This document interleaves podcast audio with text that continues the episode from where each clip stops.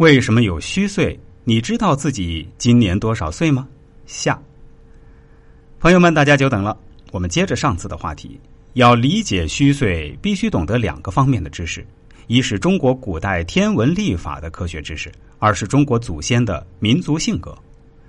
我们中国老祖宗的历法是建立在天文观测的基础之上的。古人观察太阳的升起和降落，白天和黑夜的循环，产生了日的概念。观察月亮圆缺的变化，从月圆经过月缺再到月圆，产生了月的概念。所谓年，就是寒来暑往、草木枯荣的一个周期。这种历法的特点，造成中国古代历法的不精确性。在相对比较长的时间中，年相对比较准确，而日则不便于一一对应。今年的某月某日与去年的某月某日不一定能够对号入座。下面我们再来说说生辰与属相的相互关系。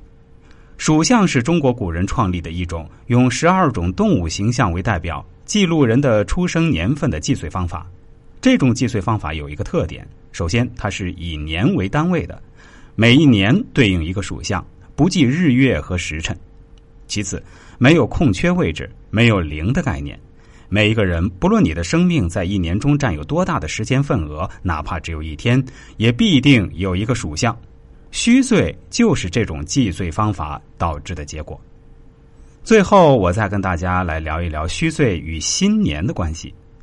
春节有增岁的意义，其实就隐含在过节的各种具体活动之中。